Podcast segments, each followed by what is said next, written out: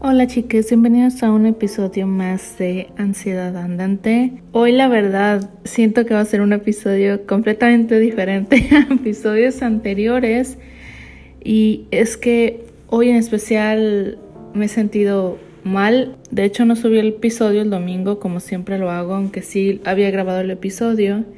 El episodio va a ser acerca de mascotas y compañía y cómo nos ayudan en la salud mental. Y pues bueno, no sé, no, no me estaba sintiendo muy bien últimamente. Han sido varios factores, chiques. Este, un factor por ahí hormonal que pues sí, no deja de afectar. Y también es de que creo que es muy difícil para mí a veces en ciertos momentos encontrar motivación. Y pues bueno, chiques, empezamos. Eh, hoy sí ni ganas tengo de poner la intro. entre menos editado esté también mejor. Espero que estén teniendo un bonito día, una bonita semana. Ahorita que está el calor a todo lo que da, chiques. De hecho, el calor empezó hace como una semana aquí en Oregon y ha estado bien fuerte. Que no me acordaba cómo se sentía y aquí en especial se siente súper sofocante. Es de un calor, o sea, yo, yo puedo tolerar un, un, calor fresco, que haya de vez en cuando uh, airecito, ¿no? Pero este calor que es calor seco, que sientes como que te, no sé, que te seca el alma. Entonces, este, sales y ni siquiera te puedes refrescar y así, es, es como, oh, ¿saben? O sea, oh, bueno, en fin. Básicamente quiero hablar acerca de mi experiencia con la motivación y es que yo siento que he sido una persona que ha sufrido mucho la procrastinación durante toda mi vida y muy, muy, mis más grandes arrepentimientos tienen que ver completamente con esto, ¿no?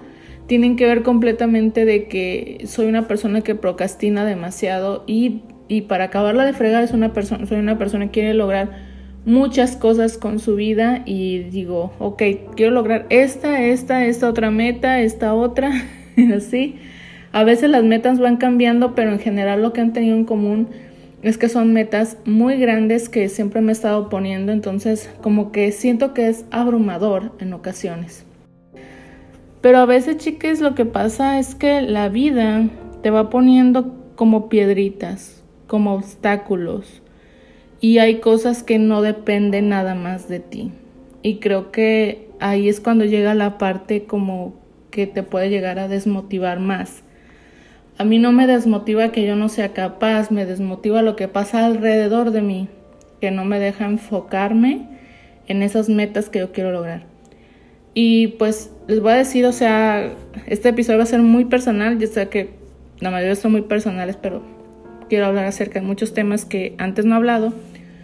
Y por ejemplo, uno de los temas que más me, me desanima y no tiene que ver conmigo ni nada, y me quita motivación, tiene que ver con el mundo, con las noticias del mundo, con cómo las cosas, la violencia, la guerra, cómo el capitalismo, cómo el machismo, cómo el racismo, todas estas cosas afectan a la sociedad, a las personas y vemos noticias horribles, al menos los que he estado viendo los últimos, no sé, este año en específico, y desde que me mudé acá, pues claro, soy un poquito más sensible con lo que pasa acá, pero no dejo de, no deja de importarme lo que pasa en mi país de origen, ¿no? Pero, eh, por ejemplo, hace que serán dos semanas pasó lo de lo de Búfalo, que unas personas estaban haciendo su supermercado normal y llegó un tipo loco y los asesinó. Y eh, hace ayer pasó lo de otro mass shooting en una escuela, una escuela de, de Texas. Y pues la verdad, o sea, sí fue súper feo. Estaba viendo un poco de las noticias y al parecer una escuela que tenía mucha comunidad latina. Y creo que eso es lo, lo feo y lo fuerte de estas situaciones que están dando, es que esos ataques son hacia las minorías.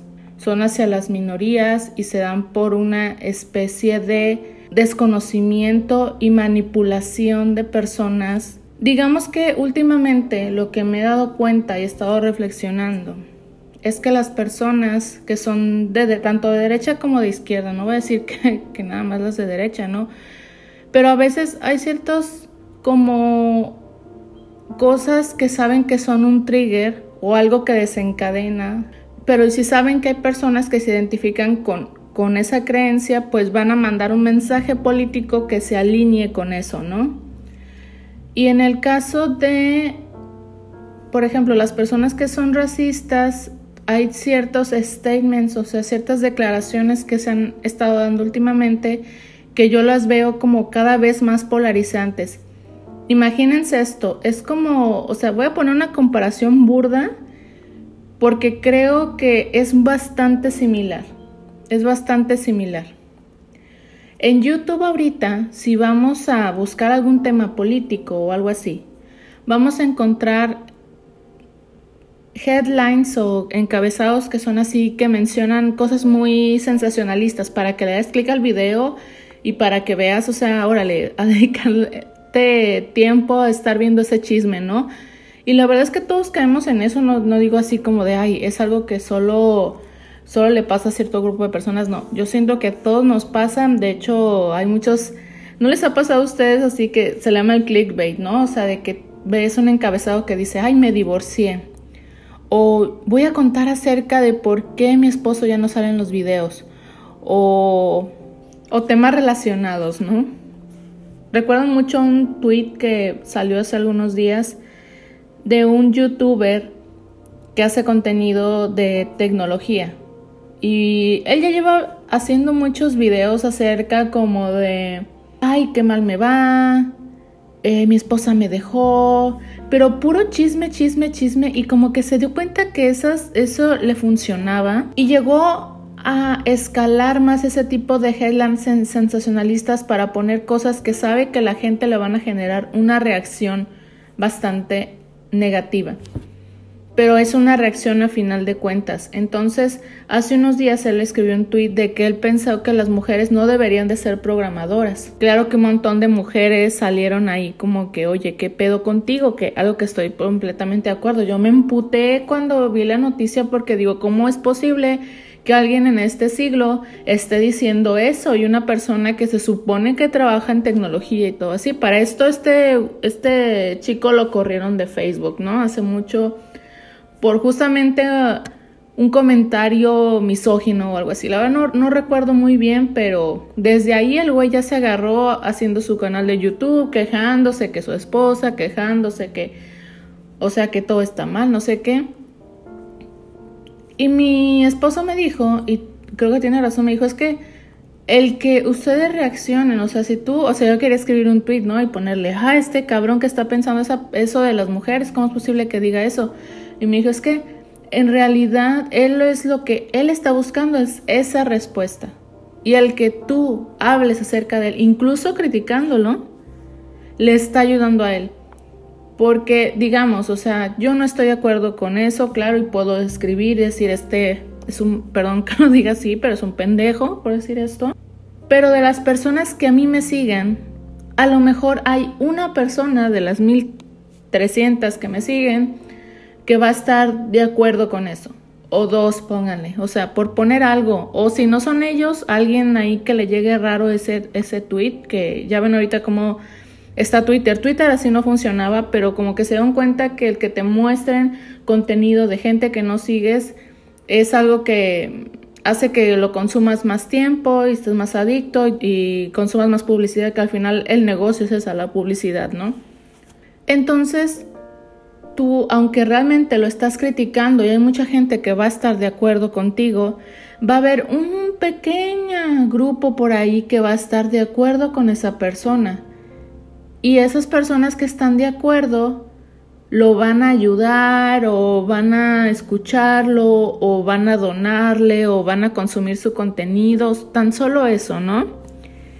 Es por eso, chiques, que yo siento que YouTube debería cambiar sus políticas porque hay gente que se está beneficiando de sacar contenido controversial que afecta a otras personas. Y eso es como un ejemplo, ¿no? O sea, entiendo que hay una cuestión así como de censura, que puede decirse, ah, es que tú no puedes censurar eso o así. No, no se trata de, de censura, se trata de que YouTube está promocionando videos dependiendo de cuánta gente los ve y te los promociona más, entre más gente lo ve. Entonces la gente crea cosas más sensacionalistas. Incluso hay personas que gracias a ese algoritmo, ah, no sé si conocen un creador que se llama Nico Cado Abocado.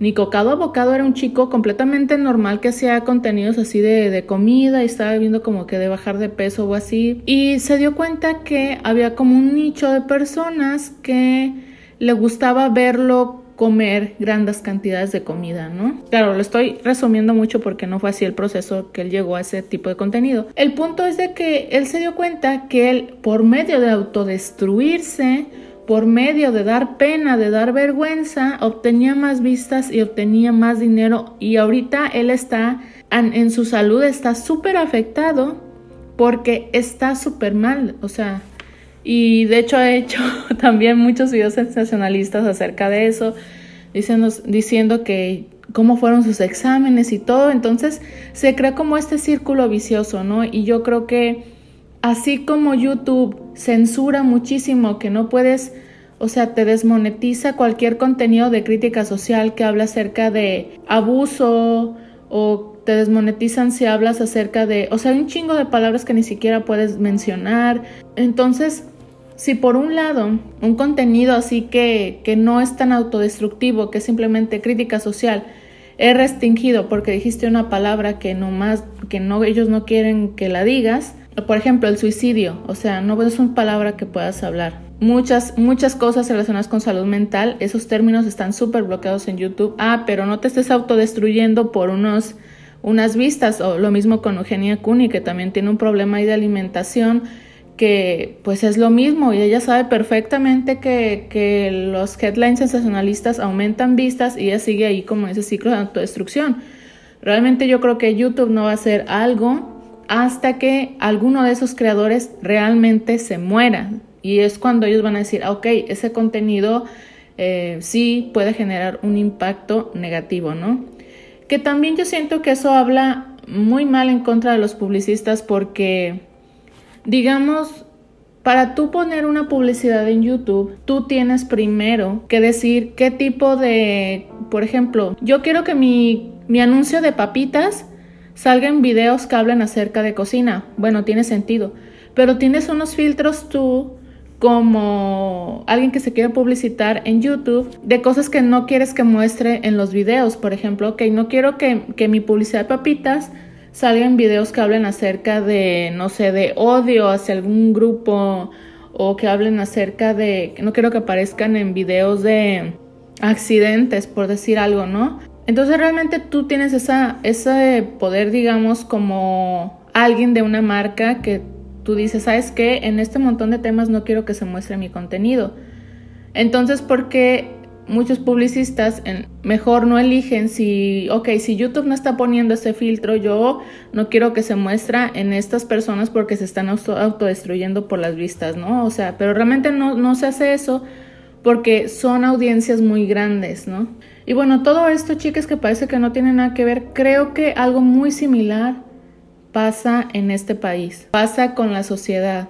Al final es solamente eso, chicas, gente que quiere llamar la atención a, algo que ellos piensan, pero es algo que está mal y nadie les dice que está mal. Y algo que yo le decía a, mi esposo ayer, el chico este que hizo la, la masacre de, de Búfalo, él creía en algo que se llama el gran reemplazo. El gran reemplazo tiene que ver con esta teoría que dice que las personas blancas están siendo reemplazadas por gente de color y que eso va a ocasionar que los blancos sean la nueva minoría. Ahora, yo vi una reflexión súper interesante acerca del tema porque esa reflexión decía, entonces ellos tienen miedo de ser o sea, supuestamente, claro, dentro de ese mundo que ellos se crearon, donde eso es cierto, ellos piensan de que ellos, al ser la nueva minoría, ellos van a ser tratados mal. Porque ellos saben perfectamente cómo las minorías son tratadas en este país. Entonces yo cuando escuché eso, yo dije, es que me hace completo sentido lo que está diciendo, o sea, ese comentario. Y claro que no es cierto, se le llama minoría por un motivo. Y realmente a mí sí me gustaría mucho, claro, eh, que, este chico traérmelo a Oregon, claro, no así para que esté libre y no, nada, nada que ver, esposado.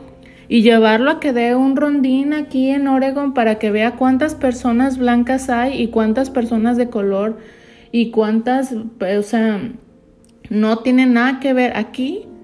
Realmente somos una minoría donde menos del 30%, donde somos menos del 30% de, de personas de color y los demás son blancos. Y nosotros hemos tenido, ahí tenemos la alberca y todo, pero quieran o no, me dan tanto miedo de irme a la alberca y que alguien me diga que si vivo ahí. Y a lo mejor estoy diciendo algo súper pendejo, ¿no?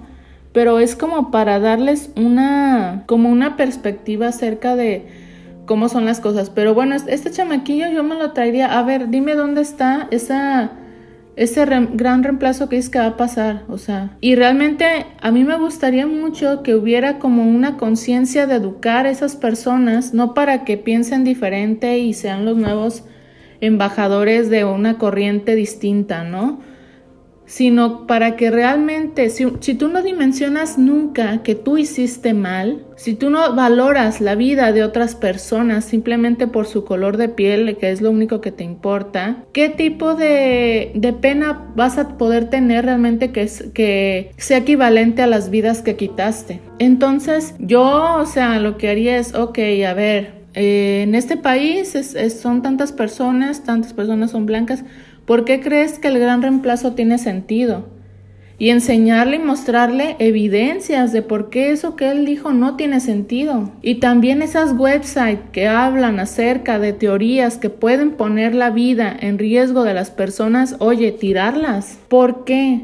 Por, o sea, porque creo que hay muchas personas que no entienden que hay una gran diferencia entre la libertad de expresión y el odio. Y si el odio generalizado lo que provoca es que se estén asesinando personas inocentes, ¿por qué vas a dejar que esos discursos de odio disfrazados de libertad de expresión sigan difundiéndose? Es que yo no le encuentro sentido, la verdad. Y les voy a decir algo, chicas, o sea, realmente yo creo que es bien difícil que las cosas cambien. Es muy difícil porque no es la primera ni va a ser la última, desgraciadamente, más shooting que pasa en este país. ¿Y cuántas más personas lo van a seguir pagando? ¿Cuántas personas inocentes más van a perder su vida? Ahora, en México nos sentimos muy orgullosos.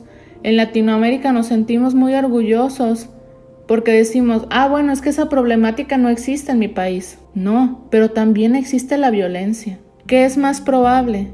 Que te encuentres con un loco, hay, un loco ahí que tengas la mal suerte de cruzarte con, con, esa persona o que te cruces con una persona en México que te quiere robar, te quiere asaltar y no tenga paciencia. O si eres mujer, te quiera violar. No es como de que un país esté mejor que el otro porque son diferentes condiciones de la violencia porque en una estás matando gente muy targeteada simplemente porque son diferentes a ti y no puedes entender esa diferencia y no puedes asumir, creo que lo más fuerte de, este, de esta cuestión de fondo del racismo es que creo que realmente no ven a los demás como personas, no ven a los demás como individuos, no ven a los demás como seres humanos. Y eso es lo que pasa con el machismo también. El machismo hace que los hombres no vean a las mujeres como seres humanos, porque si los vieran como seres humanos y no como objetos para usar y tirar,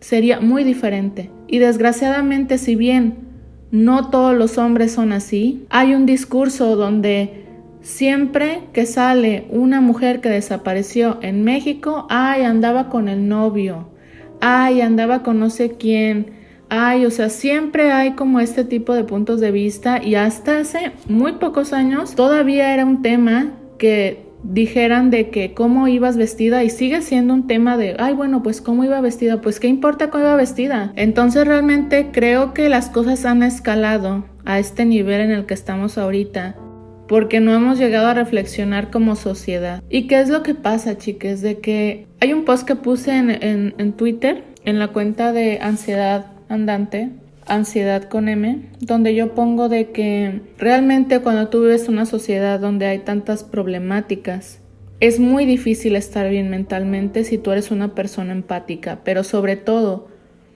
deja tú de que esté algo mal en el mundo. Tú puedes aislarte y decir, me vale madre lo que pase con la demás gente, pero en tu casa, ¿qué tal si los problemas están en tu casa? Los problemas están con tu familia.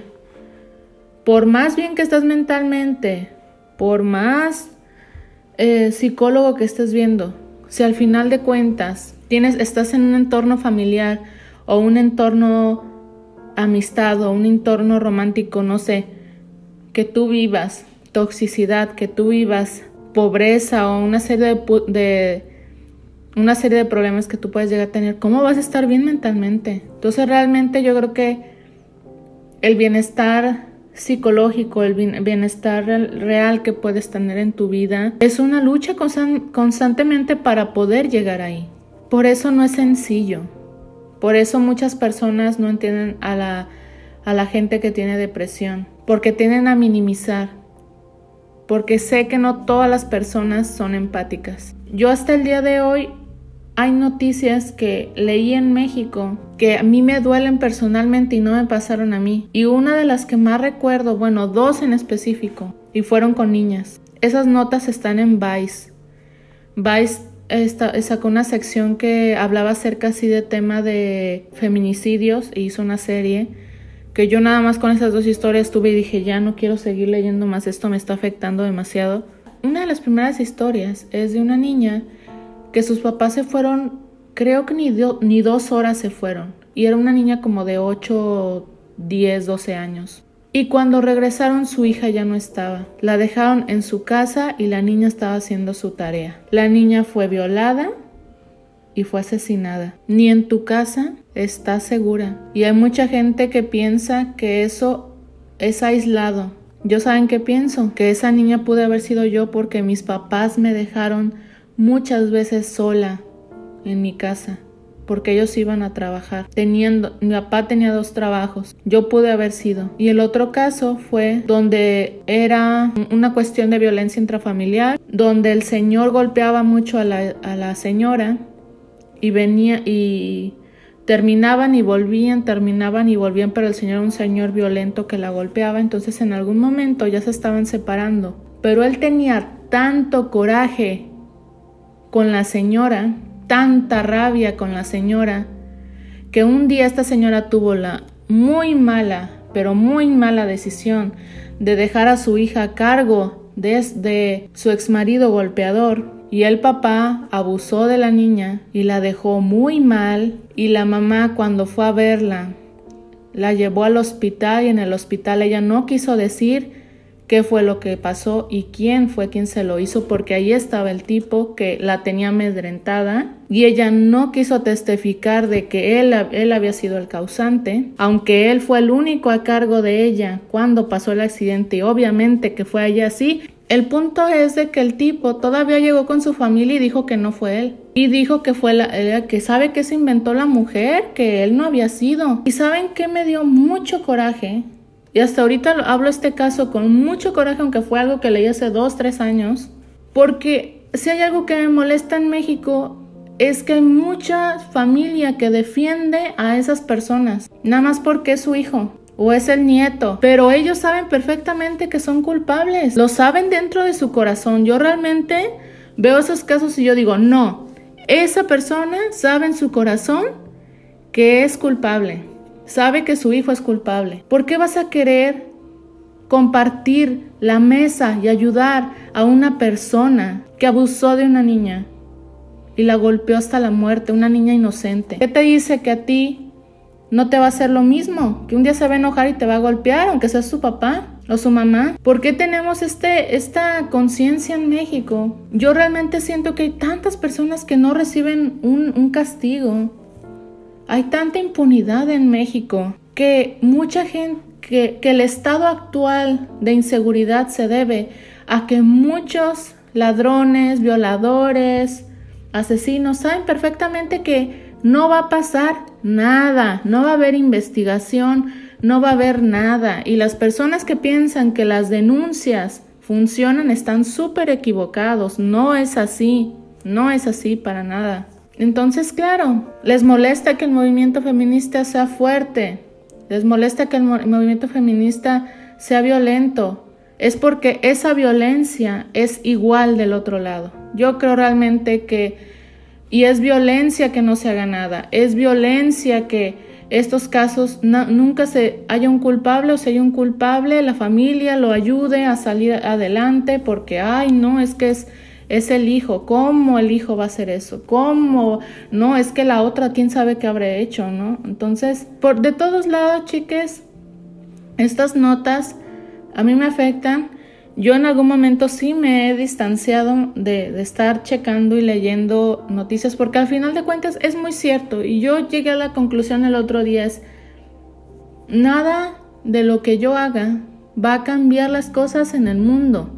Nada de lo que yo diga va a ser que México deje de ser un país machista. Nada va, a pasar de lo que yo diga o haga aquí en Estados Unidos para que la gente deje de ser racista. Claro que no, porque vaya, son problemas difíciles, complejos de atacar, de solucionar y realmente ojalá los gobiernos se tomaran un poquito más en serio que esas son problemáticas que se deben atender y atender de manera urgente. Pero bueno, chiques, entonces Básicamente la impotencia me quita la inspiración, la impotencia me quita las ganas de decir, bueno, ¿por qué estoy luchando? ¿No? Ese cuestionamiento, ¿por qué estoy luchando? ¿Las cosas que estoy haciendo están bien? ¿Las decisiones que estoy tomando están bien? No tengo ninguna certeza. Y vivir con miedo no está padre. Aquí miedo por ser minoría, allá por miedo de ser mujer, y quisiera tener una solución para esto. Me acuerdo que en algún momento yo hablé de esto con mi psicóloga y ella lo que me dijo es, las cosas están mal, no digo que no, pero no están a ese nivel que piensas. Probablemente cuidarme de todo un mundo desconocido, de cualquier persona desconocida es muy exagerado, probablemente sí. Y yo conozco mujeres que no viven tan asustadas como yo, viven una vida más feliz que la mía, claro. Pero es algo de lo que no tengo respuesta, chiques. Simplemente lo que a mí me pasa es que, primero que nada, me ayuda a hablarlo. Me ayuda a hablarlo, me ayuda a expresarlo, me ayuda a escuchar a personas que piensan similar a mí porque al menos es como esta sensación de, bueno, hay como cierta esperanza. También hay personas que plantean iniciativas, activistas sociales. Ah, yo no soy activista social, chicas, nada más porque me faltan muchos ovarios pero sí me encantaría hacerlo en algún momento, pero no tengo esa fuerza. Al primer comentario ahí de hate me voy a estar ahí desbaratando. También hoy no me ayudó que tuve dolor de cabeza casi todo el día. y a veces la vida es así, chiques. A veces no, no, no todos son los días buenos. Pero lo importante es expresarlo, chiques. De veras, o sea, yo siento que si te quedas con eso, te hace mucho daño. Y si no tienes nada con quien hablar, escribir también ayuda. Bueno chicas, gracias por haber escuchado este episodio de Ansiedad Andante. Una disculpa nuevamente, no, siento que no, no fue a lo mejor el episodio más positivo del mundo o algo así. Yo realmente espero que las nuevas generaciones hagan la diferencia. Porque si un día no era posible imaginar que todas las mujeres pudiéramos trabajar, por ejemplo, algo que finalmente pasó pero durante muchos siglos nosotras apenas podíamos tener un empleo o simplemente votar, era un sueño que pudiéramos lograr eso. Yo creo que todas esas cosas que nos parecen imposibles ahorita, otras generaciones lo pueden alcanzar. Y espero que sí sea. Y aunque hay días donde te pierdo la confianza en el mundo, siempre hay algo que, que me hace recuperarla. Y sí, quiero pensar que somos más los buenos. somos más los buenos, ¿no? Desde hacerlo mejor. Nos vemos en el próximo episodio. Bye.